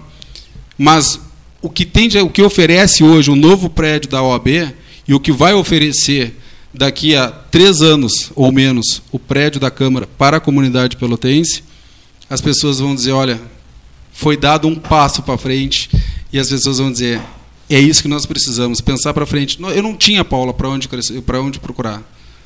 Foram oferecidos vários imóveis, todos com alto custo, como eu te falei, não baixavam de 10 milhões de reais. Sim. E mais 10 milhões, que é a expectativa de custo da obra, expectativa. Porque é R$ 2.500 um, o cube, 10 mil metros, mais a, mobiliar o prédio, que não é um prédio também que vai ter, dá para aproveitar a maioria dos móveis da Câmara, mas vai ser um prédio bem maior. Mas teve um ex-vereador, Cleiton, aproveitando, que criticou também indo para lá. Mas ele falou que em 2008 Sim. ele tinha a carta branca do presidente né, da Câmara para escolher o prédio, que era o antigo Banco do Brasil, a Secretaria de Finanças, na frente da Prefeitura. E não o fez. Sabe quanto de 2008, só neste prédio que nós estamos hoje na Câmara, sabe quanto nós gastamos em aluguel? Nós, que eu digo sim, nós, sim. a comunidade, a população de Pelotas. É. Você sabe quanto já foi gasto só em aluguéis? Sem contar manutenção, que é um prédio antigo. É. Quer anotar, Cleito? 7 milhões de reais. Em aluguéis. Em aluguéis. 7 milhões em aluguéis. Em aluguéis. Se daqui a 10 anos, quando o prédio estiver pronto, esse prédio tem um custo zero. Não temos manutenção. Isso eu estou falando só em aluguéis. A manutenção daquele prédio é todo dia estoura um cano, cai um, cai o disjuntor. Tem, sempre tem um problema num prédio, que é um prédio antigo. Não tem, ele não sem falar que eu repito sempre, uh, não consegue, a Câmara não, ele não atende às necessidades da Câmara. Estamos fechados. A Câmara hoje não recebe, só os vereadores, servidores e a imprensa. E, a, e aquele prédio não atende às, necessidades mínimas que nós precisamos para oferecer para a população de Pelotas.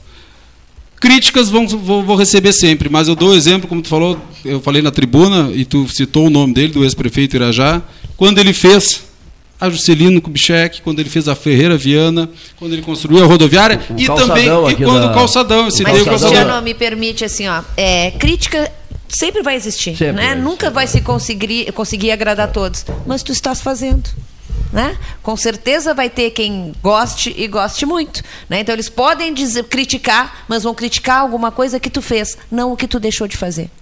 E eu não tenho medo da crítica, Paulo. Não tenho medo. É isso que eu.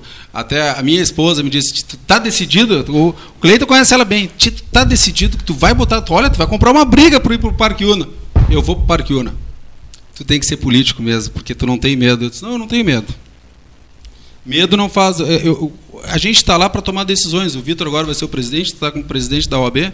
Tu tem que tomar decisões. São 1.900 advogados, garanto que não tem, toda unanimidade é burra, né? Não, são 2.900. 2.900, então, desculpa. 1.800 aptos a votar, mas eu, ativos 2.900. Licenciado, mas eu 1.800 habilitados a Habilitados. Impressionante então, o número, hein? Vou, vamos, 2.000, nem todos concordam com as tuas decisões, mas tu tem que tomar aquela decisão naquele momento, e é o que, é o que eu estou fazendo lá agora. Fui criticado por colegas que estão lá, mas a grande crítica é que daqui a três anos, quando nós estivermos lá na sede nova, eles não vão ter o discurso que o atual presidente, quem for o presidente na, quando estiver lá, não tem mais a, a, narrativa do aluguel. Porque uma das críticas que nós recebemos é que pagamos aluguel. Tá, mas agora a gente pode acabar com o aluguel. Tá, mas qual é a Ah, estou indo para um bairro planejado. Lá era o corredor das tropas. Passava ali, não é do meu tempo aí, para deixar claro, mas meu pai fala isso. É preciso dar tempo ao tempo, né? Ou seja, dar tempo ao tempo. Daqui a pouco o Parque Una ali, como outros bairros da cidade, aliás, bairro é que não falta, né? Bairros novos é o que não falta, condomínios novos é o que não falta. E até volta à baila uma, uma, uma preocupação dos moradores do Laranjal Os moradores do Laranjal estão em pé de guerra, já procuraram o comandante do Exército da Salvação, que sou eu. Diz assim, pelo amor de Deus, seu Cleiton, nos ajude, olha aqui, porque é condomínio, mais condomínio, mais condomínio. Adolfo Fetter engarrafado. Final de semana um verdadeiro inferno andar pela Adolfo Fetter. Está perigosa Adolfo Fetter.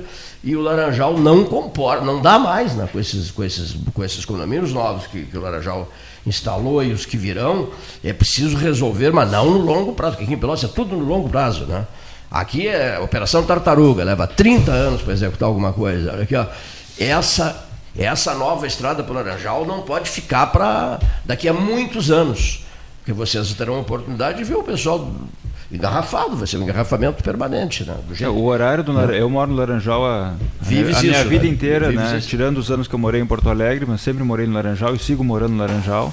Não há mais horário em que a Avenida Adolfo Fetter e a Ferreira Viana não estejam com um alto movimento. Né? Porque antes eram aqueles horários, início da manhã, meio-dia, final da tarde, mas ao longo do dia se conseguia fazer complicou centro, mesmo. laranjal, 15, 20 minutos. Hoje em dia, não, né? É, complicou mesmo. É né? muito movimento o dia inteiro, né? E as pessoas trafegam de qualquer forma, né? Isso é uma coisa que tem que se dizer. As pessoas não sabem distinguir pista Não. da direita de pista da esquerda. Rótula é uma coisa que ignoram completamente, né? Passam reto pelas rótulas.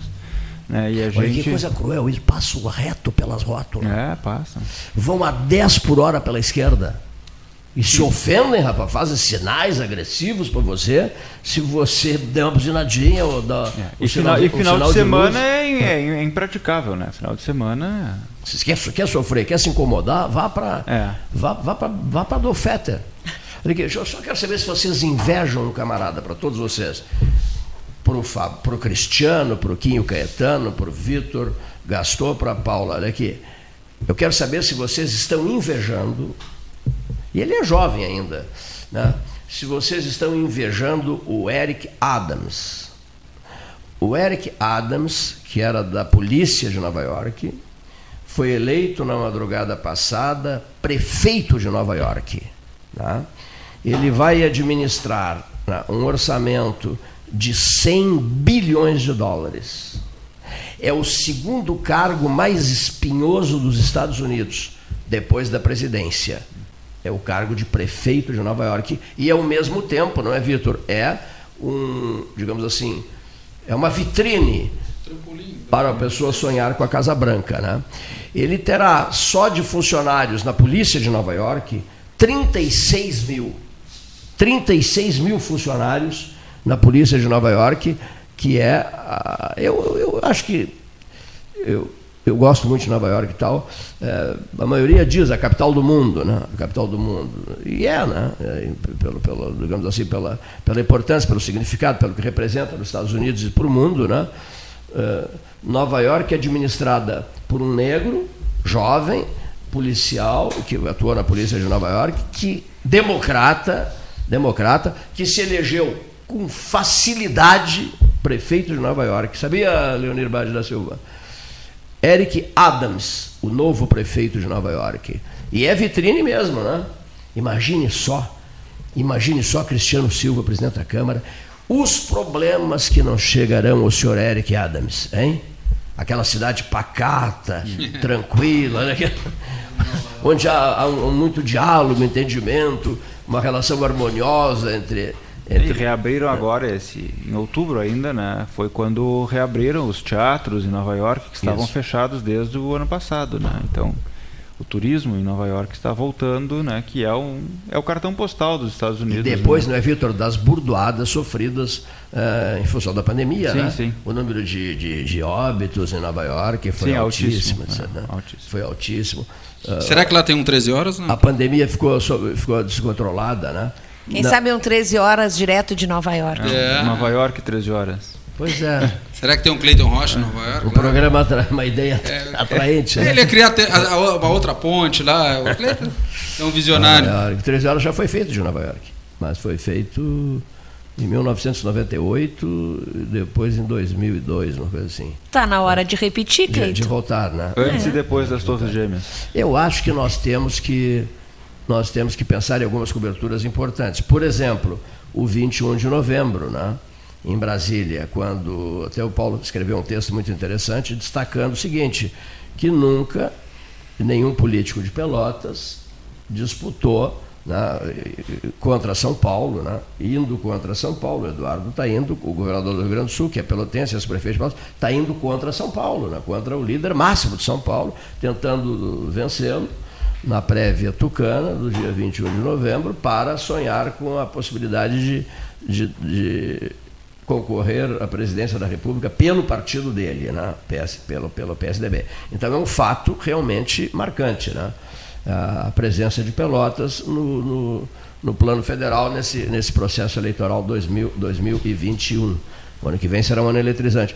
Hoje de manhã eu conversei pelo telefone com o senador Heinz, né? conversamos bastante até pelo telefone, ele tá, está vindo a Pelotas e me disse, olha, estou organizando a minha agenda em Pelotas, mas a, na minha agenda em Pelotas eu tenho que, eu tenho que visitar o Salão Amarelo. Né? Eu tenho, sou, sou obrigado a ir aos elógios, não teremos imenso prazer em recebê-lo. E aí fiz algumas perguntas a ele e tal, inclusive sobre o Sartori, né? Está tá indefinida a situação do Sartori, né? O, eu acho que o Sartori gostaria de concorrer ao Senado. Isso é o que eu acho. Né? Mas o MDB parece que tem outros projetos. Né? O MDB é, tem projetos de envolver um jovem na sucessão estadual. Gabriel, né? Presidente da, da o Assembleia. Gabriel, o Gabriel Souza, né? Uh, como candidato a governador ou a vice? Que eu saiba, governador. É governador? É, Gabriel Souza. Bom, outro, outro processo que vai interessar bastante a eleição no Rio Grande do Sul, né? Nós vamos marcar de cima esse processo eleitoral também, né? O 13 Horas viverá momentos importantes em 2022. Não, vejam só, teremos, não vai faltar assunto, né? É um debate político, não vai faltar assunto para 2022. Vamos botar para quebrar em 2022, se Deus quiser. Talvez com algumas novidades, algumas surpresas né, ao longo da, do ano em relação ao trabalho que se realiza. Com algumas, enfim, né, cala-te. Cala-te. Olha aqui, ó. Que outros depoimentos os senhores gostariam de prestar neste momento ou querem ouvir alguém? Querem ouvir alguém ou não querem ouvir alguém? Olha só, eu aguardo respostas. Então façamos o seguinte: vou pedir licença a vocês para ouvirmos o depoimento eh, do Dr. José Fernando Gonzalez, ao microfone do 13 horas. Dr. Gonzalez, hora oficial Ótica Cristal, 14h30. Boa tarde, 13 horas. É um prazer conversar mais uma vez com os senhores e as senhoras. Nós estamos atravessando uma fase de aumento de preços e muito protesto das pessoas, uma, uma, certa falta de controle das, das pessoas, principalmente com o preço dos derivados de petróleo. Né? É comum que o anúncio de um aumento no preço do petróleo, da gasolina principalmente, é, gere uma fila nos postos e uma correria das pessoas que às vezes, ontem eu vi numa, numa emissora da capital do estado alguém dizendo que tinha sabido que ia aumentar o preço em 10 centavos o litro, até quase 10 centavos o litro, e que tinha andado 20 quilômetros em Porto Alegre para procurar um lugar onde fosse mais barato. Né? Então, na verdade, você não tem muita saída no preço dos, no preço dos, dos combustíveis, né? porque se você gastar, rodar 20 quilômetros atrás de um posto, toda a possível economia que você iria fazer já foi, já foi para o espaço na, na, medida em que se rodou tanto em busca de um preço menor. Né?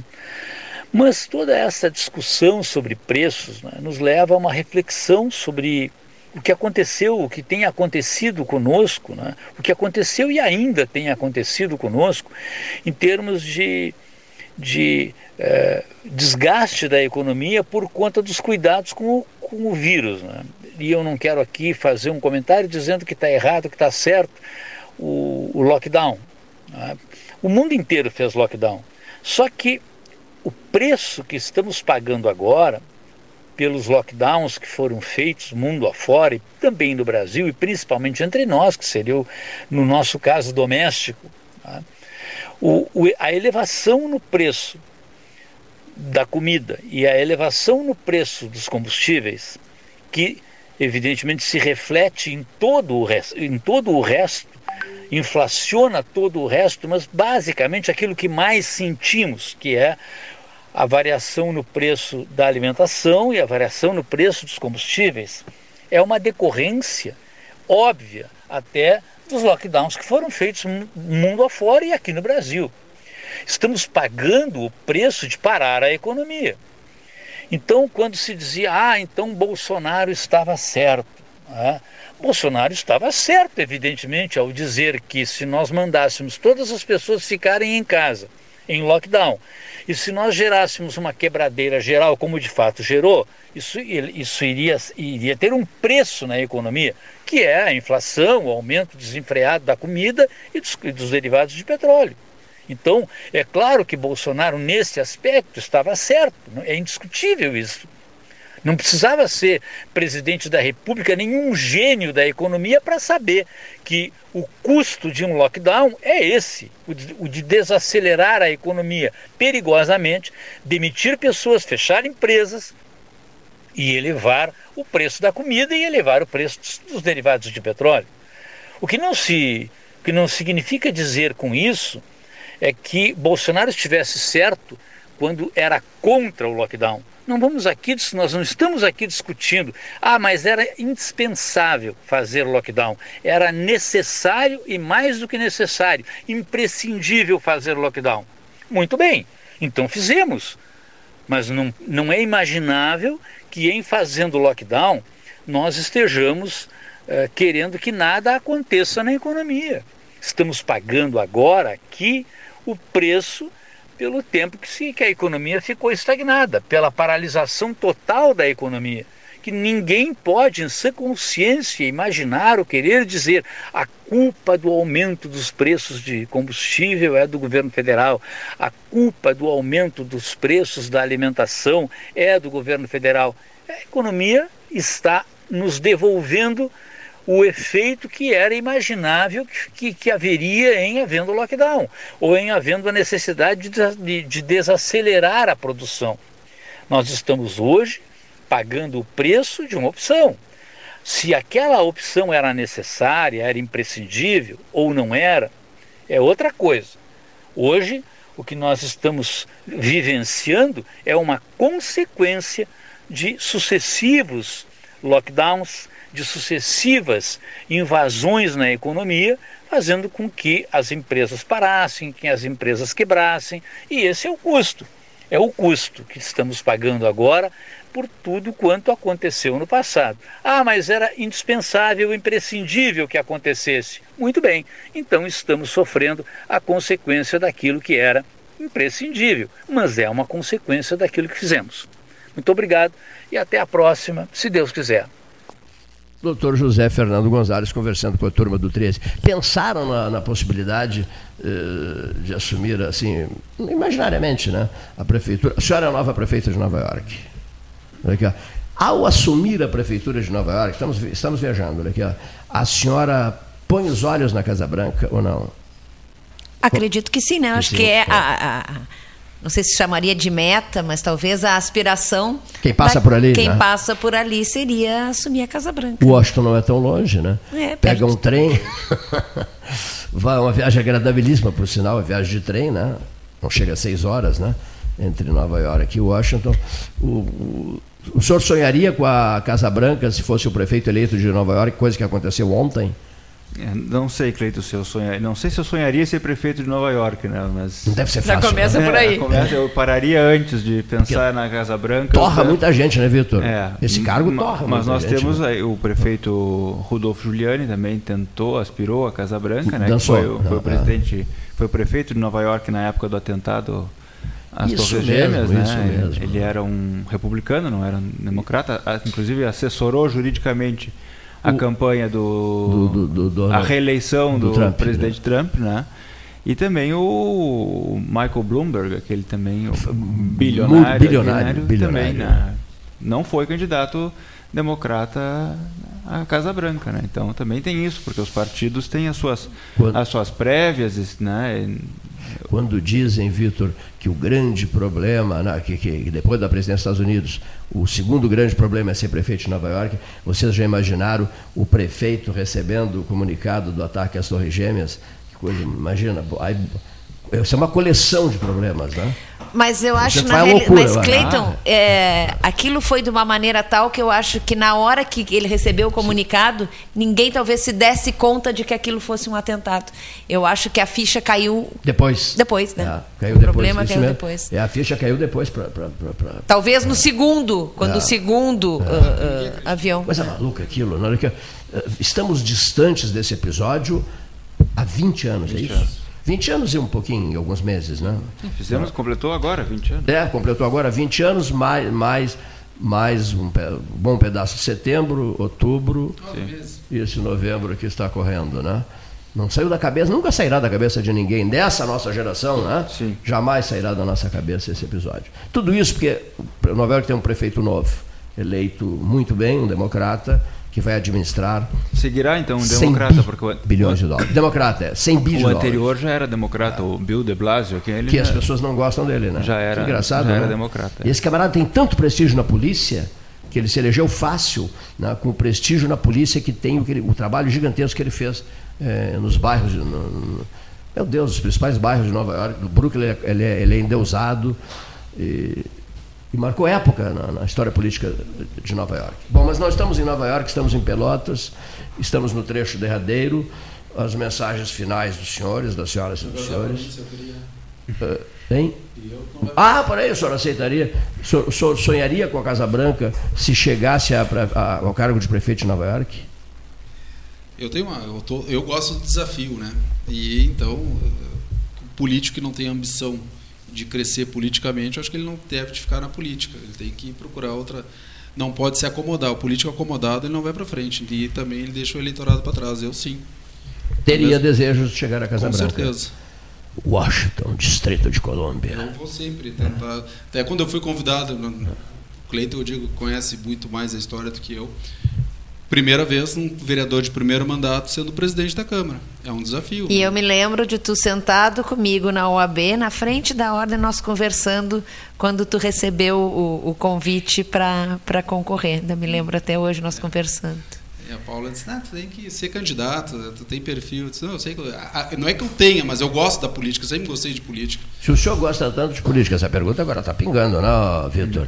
O senhor, o senhor pretende concorrer a deputado estadual ano que vem? Com certeza. É mesmo, é? Com certeza. Olha só a base de lançamentos do 13, né? Não é só Cabo Kennedy aqui, ó. É. E vou dizer mais, é, a ideia do quando eu entrei na, na não digo na, na, na briga, mas discutiu o hospital, quem me fez essa imposição foi em Pedro Osório, um vereador disse assim, não, do, que não era do meu partido, do PP, e ele disse, não, tu tens que concorrer, porque isso que tu está fazendo eu não tinha visto.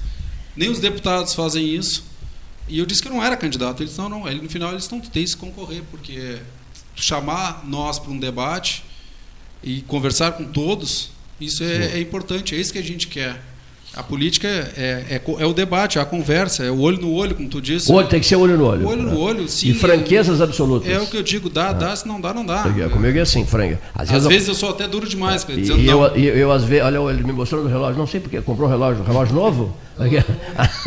ah, comprou um relógio novo, está me mostrando o relógio. Acho que é isso, né?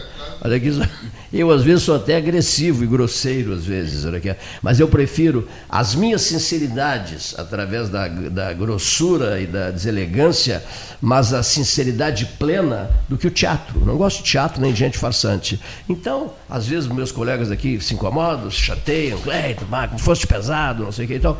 Mas não é melhor assim? Porque, a pergunta que eu mais ouço é por que está no ar há 43 anos? Fará 43 anos, sábado que vem agora, nós vamos comemorar na sexta. Espero que a equipe venha né, ao vivo. Por que, que é? Por que que por que que está no ar há 43 anos? Porque a gente joga as claras, sem teatrinho, sabe? Teatrinho é insuportável o teatrinho, concordas? Sim. Então, esse jogo limpo, eu acho que mantém isso aqui vivo. Tenho eu essa sensação, né? Claro que eu me incomodo, quem não se incomoda? Não quiser, não quiser se incomodar, vá para casa, não faça mais nada. Eu já pensei nisso. Vá para casa e encerra. Não vai te incomodar mais. Né? Mas não é o caso. Né? Então, nós temos muito a fazer ainda e, envolvidos por inteiro nas grandes questões comunitárias. Né? Me preocupa uma barbaridade, por exemplo, essa questão da, da Covid. O que, é que me preocupa na questão Covid? É, tá todo mundo, eu, eu entro em redes sociais, Tá todo mundo programando Réveillon, praia, carnaval, viagens de férias, e eu acho que não é o momento para isso. Não é o momento para isso. Porque daqui a pouco estamos abrindo uma porta para que, isso, para que aquele calvário todo de 2020 2021 retorne, Paula. É isso que nós queremos? Não, com certeza não, não é isso que se quer. Tá. Ninguém quer. Ninguém tá. quer isso. Então certeza. é um alerta necessário, né? Os mais experientes alertando, sobretudo os mais jovens, né? Nós, nós todos aqui alertando a turma jovem, cuidado, né? se, se, controlem um pouco, porque a vida é longa, né? tem muito para viver e se divertirem ainda. Agora não dá para precipitar. O apressar, o retor esse apressar o retorno à vida normal pode criar sérias dificuldades. Eu acho que ele, tava, ele não estava me mostrando o relógio novo dele. Ele estava me dizendo para encerrar o 13 horas. Agora eu entendi. Encerre esse debate, seu Cleiton. Está encerrado. Muito obrigado a vocês e boa tarde a todos.